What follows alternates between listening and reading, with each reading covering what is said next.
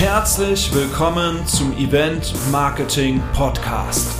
Der Podcast, der dir zeigt, wie aus normalen Veranstaltungen richtige Highlights werden. Egal ob offline oder digital. Der Podcast, der dir Tipps gibt, wie Marketing 2021 wirklich funktioniert. Mein Name ist Sascha Müller und ich wünsche dir viel Spaß beim Zuhören.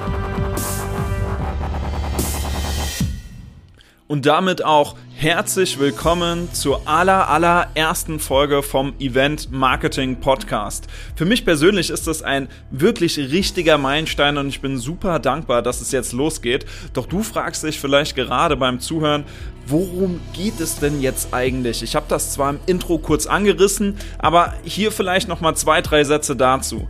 Es geht nämlich um Events, um Marketing, Branding und alles, was dazugehört. Natürlich auch Social Media, Inszenierung, Storytelling etc. Und das natürlich egal ob offline oder digital. Wie schaffst du es zum Beispiel, dass ein Gast noch Monate später mit Begeisterung von deiner Veranstaltung spricht? Oder wie erreichst du das große Ziel ausverkauft? Wie wird aus Langweiler ein Highlight? Wie funktioniert Kommunikation wirklich? Wie funktioniert Marketing? Ich möchte mit euch in den nächsten Folgen über aktuelle Trends, spannende Stories und vieles mehr sprechen. Es wird so eine Mischung aus Solo-Folgen und knackigen Interviews mit echt coolen Gästen, werdet ihr in den nächsten Folgen natürlich noch hören. Und jetzt stellst du dir vielleicht noch die Frage Nummer zwei. Wer ist dieser Typ, der hier gerade spricht überhaupt? Und deswegen stelle ich mich jetzt auch einmal kurz vor. Mein Name ist Sascha Müller und ich bin Geschäftsführer einer Event- und Marketingagentur sowie Gründer der Event University. Das ist eine Weiterbildungsplattform für die Eventbranche, eine Online-Akademie.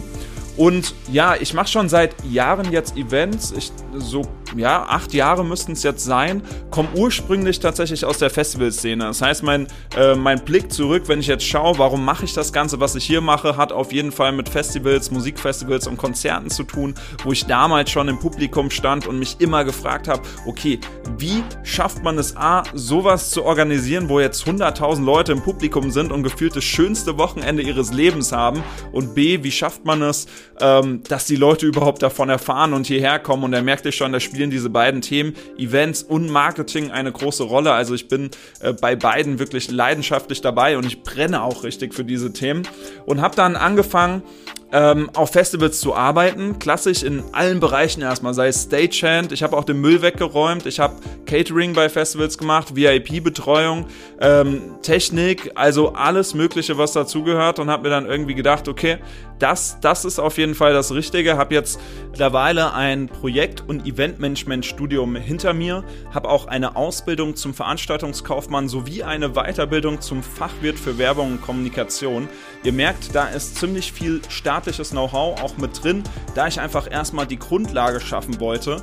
Habe dann dreieinhalb Jahre in Berlin in einer größeren Agentur gearbeitet, wo wir Corporate Events gemacht haben, das heißt Preisverleihungen und Kongresse. Mittlerweile habe ich meine eigene Agentur, wo wir die größten Business- und Personal Development Events im deutschsprachigen Raum veranstalten. Und ich brenne seitdem für die Themen Events und Marketing.